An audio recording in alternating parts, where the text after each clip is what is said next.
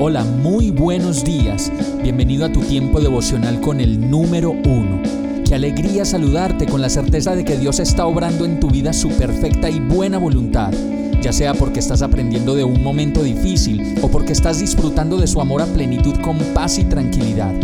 Llegó la hora de tomar tu Biblia, pues de seguro Dios te va a hablar, te va a reconfortar y lo mejor de todo, te va a dar las respuestas que estabas buscando. ¿Qué esperas? Vamos, súbete de una vez en este pequeño pero eterno vuelo devocional con destino al cielo.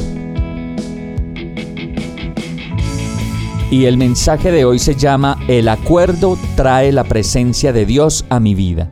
Segunda de Reyes 2.9.10 dice, al cruzar, Elías le preguntó a Eliseo, ¿qué quieres que haga por ti antes de que me separen de tu lado?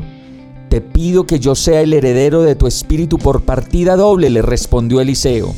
Has pedido algo difícil, le dijo Elías, pero si logras verme cuando me separen de tu lado, te será concedido. De lo contrario, no. Y yo creo que la relación entre las personas y específicamente en este caso entre Elías y Eliseo nos muestra cómo el acuerdo obra a nuestro favor siempre que lo buscamos. Eliseo conocía muy bien el principio de la unidad y sabía perfectamente que los animales deben tener la misma altura y andar al mismo ritmo para que la yunta funcione bien. Pues si los bueyes no están de acuerdo cuando aran, es imposible que el trabajo se cumpla a cabalidad. Y a propósito de la yunta en los bueyes, nos podemos preguntar qué quiere decir la palabra cónyuge. Pues bien, eso significa el que lleva conmigo el yugo. Por eso los esposos deben ir como los bueyes, unidos por la frente, al mismo ritmo, para poder arar, para poder lograr los planes que se han propuesto como esposos, como pareja, y principalmente para hacer el plan de Dios para sus vidas. Esto explica la relación entre Eliseo y Elías, pues después de recoger el manto de Elías, Eliseo llegó y golpeó el agua con su manto, y se cumplió su petición de recibir el doble poder del Espíritu, como lo dice la palabra. Y todo esto porque hubo unidad.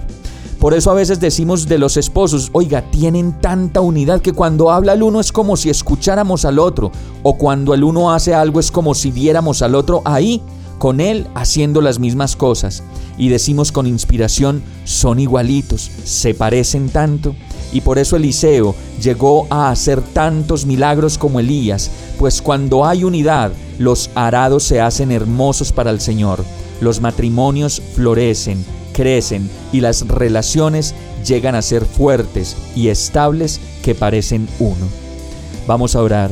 Señor, yo te pido que en nuestra familia, en nuestro matrimonio, todos podamos estar unidos en el mismo propósito, al mismo ritmo, en el acuerdo, en la unidad y en el amor. Trae acuerdos a nuestras casas, a nuestras vidas, a nuestros hogares y matrimonios y ayúdanos a ser las personas que tú diseñaste que fuéramos para ti. Y yo te lo pido en el nombre de Jesús. Amén. Hemos llegado al final de este tiempo con el número uno. No te detengas, sigue meditando durante todo tu día en Dios, descansa en Él, suelta los remos y déjate llevar por el viento suave y apacible de su Santo Espíritu. Solo compártelo con quien lo necesite y ames. Hoy, de la mano de Dios, todo será un gran día. Para más información visita nuestra página www.iglesiabierta.com o llámanos al 313-334-0116. Oramos y rogamos para que cada día te enamores más de Dios y para que no pares de pasar todo tu tiempo con el número uno